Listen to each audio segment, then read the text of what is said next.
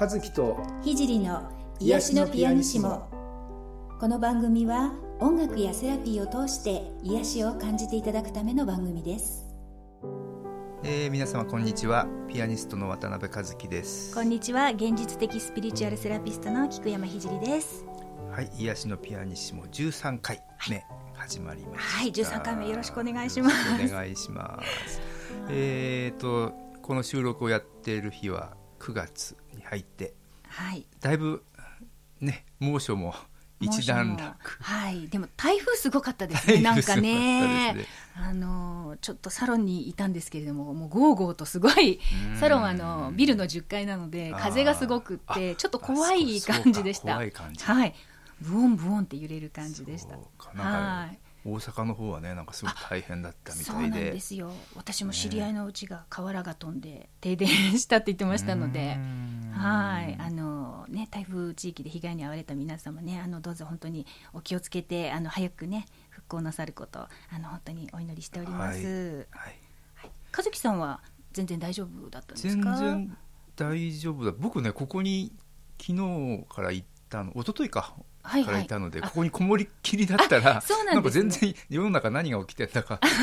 分かんないぐらいなんか、はい、あここっていうのはねあの三鷹のスタジオですね。すね。和樹さんのスタジオなんですけど、防音設備もあるので、確かに音は聞こえなかったかもしれないです、ね、なんか世の中から隔離されちゃったような感じがあるんですね。安全でよかったです。はい。えーとですね、えー、番組のご感想をあのいただいておりまして、はい、まず今日はそれを紹介させていただきますね、はい、えー、僕の方から読ませていただきます、えー、和樹さん聖さんご先祖様のカルマのクリアリング2回目を聞かせていただきました。ご先祖様に光を送る瞑想とても良かったです。命をつないでもらえたことをリアルに感じられて両親や祖父母に対する自分の気持ちに気づけたり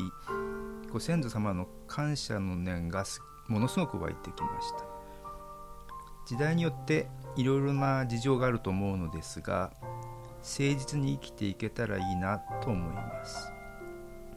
何度も繰り返し聞いて光を送りたいと思います。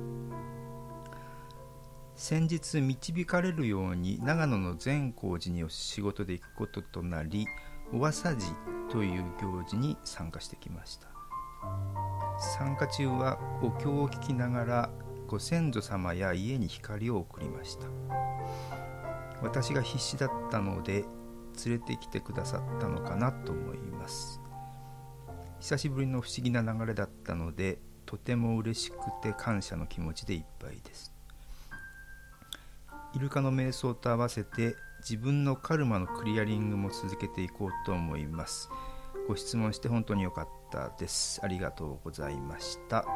というメッセージはいありがとうございます。はいあのねあのこのご先祖様のあの回2回に分けてあのお話ねあのさせていただいて瞑想もご紹介したんですけれどもあのやはり皆さんこうちょうどお盆の時期だったこともありね非常にあのご自分のこととして捉えてあの瞑想やったよなんていう声もねあのちょっと他にも頂いてるんですけれども本当にあの嬉しく あの思っています。あのもちろんあの、まあ、瞑想もいろいろあるしあの本当にこうスピリチュアルなね学びっていろいろあるんですけれどもやっぱりこ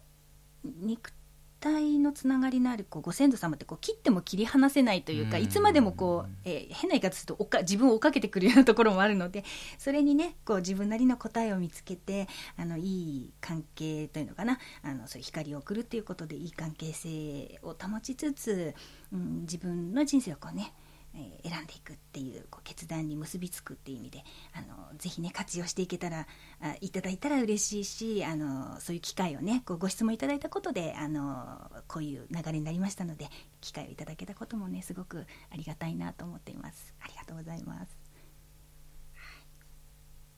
はい。それではですね今回はいついつもとちょっと趣向を変えましてえーと、とピアノをね僕のピアノをちょっと、はいじっくり聞いていただこうとい。う趣向でお送りしたいと思います。はい、えっ、と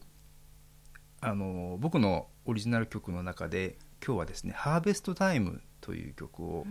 えーライブで聴、えー聴いていただきたいと思うんですけれども、えっと、この曲はですね、えっと、僕が初めてソロピアノの CD「プレゼントモーメント」というのを作った時に、えー収録したナンバーだったんですけれどもそのために作曲したナンバーですね。私も大好きな曲です。あ ありがとうございますもはい、プレゼントモーメントの CD はもう何回聞いたかわからないぐらい聞いてますのではい。そうですかあのそれまで僕はずっとバンド単位のあの音楽を作っていてですねえーっとこの CD ははもうソロで一人で演奏するっていうのは初めてだったんですよね。でどんなことをやろうかってすごく悩んであのちょっともうなんかあのわわけわかんなくなるくらいまで 悩んでた時期に作った曲なんです。美しい曲ばっかりですね。いやいやいや、えー。まあなんか結局いろいろ悩んだ末に出てきたのがこのなんていうのかな。今がいこうこれまでの音楽人生のあのなんだろうね。いろいろやってきた中でこう収穫する時っていうか、うんうん、ここからがなんかいろいろやってきた中ものがこう実を結んで、うん。うんえー収穫をする時なんだなっていうような思い。なるほど。あ、うんそれでハーベストタイムというタイトルなんですね。そうなんですね。うん、そんな曲感じで曲を作ったということなんですね。はい。はいそうだったんですね。うん初めて、あの伺いました。私はあの逆にあのそのプレゼントモーメントから知ったので和樹さんはね。はいはいはい。そもうあのソロピアノを最初に聞いて知った感じでしたので、うんはい。そうでしたか。これが最初のアルバムだったんですね。そうですねあのそうだな確かに僕もいろんな曲タイプの曲作ってるんですけどこの曲をすごく気に入ってくださる方っていうのを確かすごい多いんです。えーなんかうーんどうなんでしょうどんなところがお気に気に入っていただけてるんでしょうね。まあ、まずは、うんあのメロディーとかそれからそのピアノの音の美しさっていうのはもう絶対的にあると思いますこううんあらーってこう引き込まれるようなこう美しい曲っていうことと あの確かにこうあのさっきこう収穫の時っておっしゃってたと思うんですけど、うんなんかこうこういろいろいろいろこう人生ある中でなんていうのかなそれをこう優しく一旦こうう受け止めてくれるようなイメージが私の中にはあって。あの私がこの曲と出会ったのはやっぱり自分がこうヒーリングとかねサロンを始めた頃だったんですけれどもこうなんか、えーこうバタバタ日々生きている中でこうそれを全部こう受け止めてなんかいい形にこう整えてくれるって変な言い方なんですけど、そんなねイメージがすごいありました。単にこううん。ただキラキラ綺麗な音楽とかあのヒーリングミュージックは他にもいっぱいあると思うんですね。ね。うん、あります、うん。うん、でもそうじゃなくてこれはなんかこうなんていうかないこういい命って大げさな言い方かもしれないけれども、うん。うん、そういったあの自分の今までの苦労とかいろんなそういうことがこうなんかいい形にこうな流れてこう導導かれてこう実っていくようなイメージっていうのはすごいありました。うん、あの勝手なイメージ、まあ、タイトルとかを読んでねもしかしたら私が勝手にイメージしてるだけかもしれないんですけどでもあのそういう優しい音っていうのかな。あの単に優しいっていうんじゃなくてこう受け止めてそしてこう道を示してくれるようなそんなあのあったかい音がすごいするなと思っています。ありがとうございます。はい、もう大好きな曲ですので。えーじゃあそれでは早速ですね、えーはいこの曲をちょっと、えーライブで演奏してみたいと思いますごゆっくりお聴きください「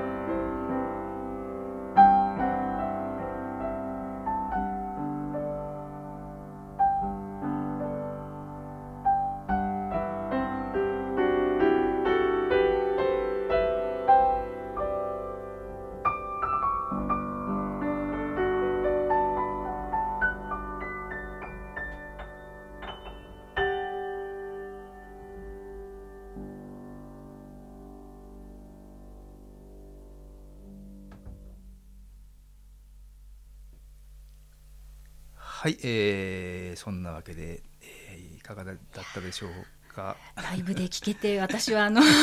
本当に役得です。ありがとうございこんなます間近の間近で。特等席みたいな。はい。バッチリ聞かせていただきまなんしたか普段のライブでもこんなね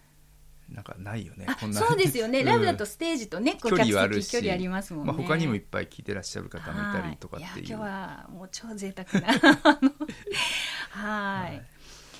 であのこの曲にはですねあのボーカルバージョンというのもありまして、えー、と鈴木茂子さんという方が歌詞を作ってくれて歌っていただいてるんですけど、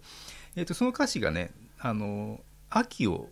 えーイメージした歌詞がついててそっちから聴いてくださった方はこの曲をこうすごく秋とこう、うん、秋と収穫ってはいはいええいうのをなんかこう膨らませてこうイメージしてくれてる方も多いんですよね。なのであの、まあ、今日はちょっと特別バージョンということでですねあのまあ秋をテーマにして、えーこのハーベストタイムのモチーフから発展させた即興演奏みたいなのをですねちょっとこれからやってみようかとあ思うんです。またもう一度ですね そうなんです。で、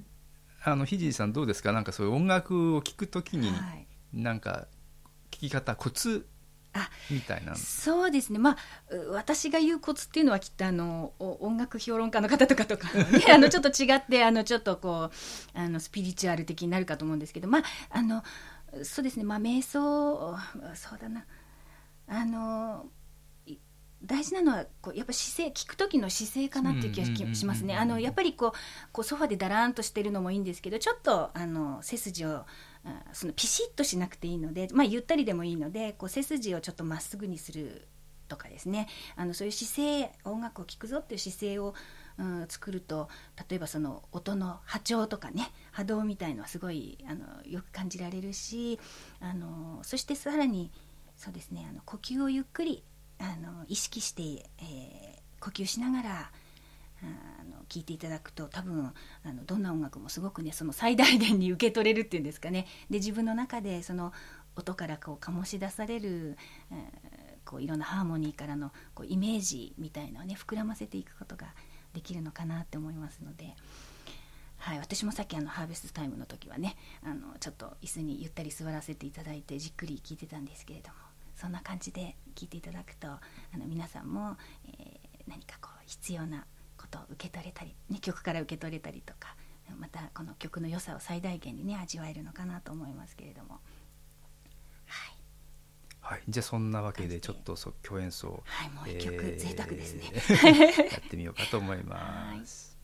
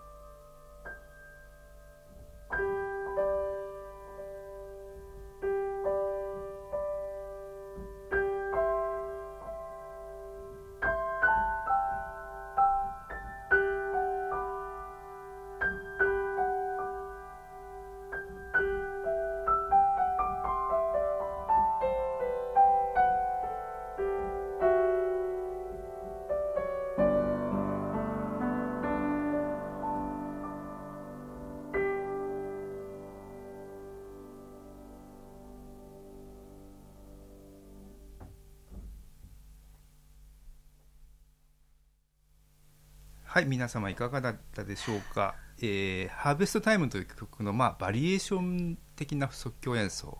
になったかと思いまし美しかったです。たなんかこうセレスチャルバージョンというか ハーベストタイムのねこう天上界バージョンみたいな感じあでとても美しかったです。ありがとうございはいます、いえいえありがとうございます、はい。まあ、今日はそんなわけでですねいつもとちょっと趣向を変えて誘導瞑想の代わりに今日はねはい。ちょっとピアノを、えーお聴きいただく回ということでお送りいいやでもきっとピアノを聴いてこういろんなイメージがこうインスパイアされてね瞑想状態に入った方も、うん、多いと思います。はったら嬉しいですいけど。いえいえ素晴らはいしかったです、えー次回はあのまたあの皆さんからいただいているあのご相談にお答えしたりしながら、えー誘導瞑想の方もやっていきたいと思いますえーそれでは次回はですね、えー9月13日木曜日の18時にはい配信開始、そうということですね。はい。はい、それでは次回もおお楽しみに